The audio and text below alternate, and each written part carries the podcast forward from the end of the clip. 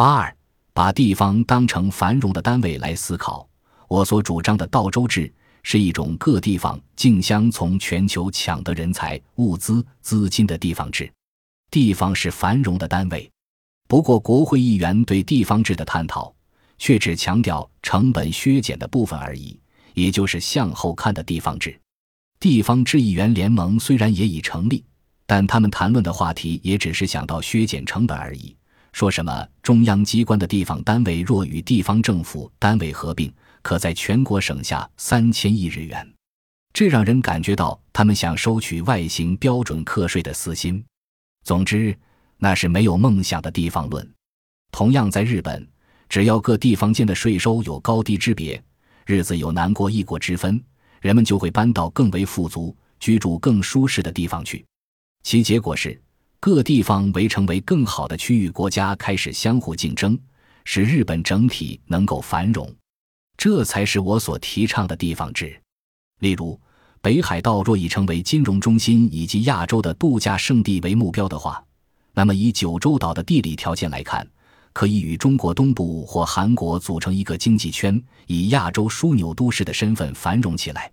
这样的话，就知道目前以县为单位所设置的机场有多么落后了。九州岛的经济规模与韩国差不多，应该需要一个不输给仁川机场或釜山机场的枢纽。然而，一看到佐贺机场和北九州岛机场等偌大的建设项目，会让人觉得这些建设只关心和东京间的通行，却没有想到要和同在九州岛内的黄海经济圈交流。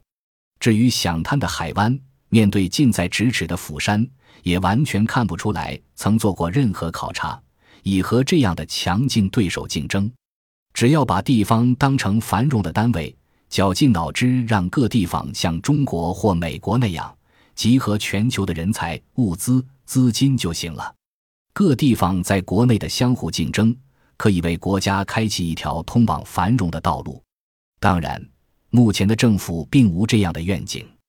国民如果沉默的话，就只能听从吵闹的小众，也就是少数利益团体所说的，任由执政者维持中央集权的封闭社会结构，继续长期衰退下去了。接下来的时代所要求的，并非目前那种一切听由他人的做法。而是要各位以国民的身份发言并采取行动，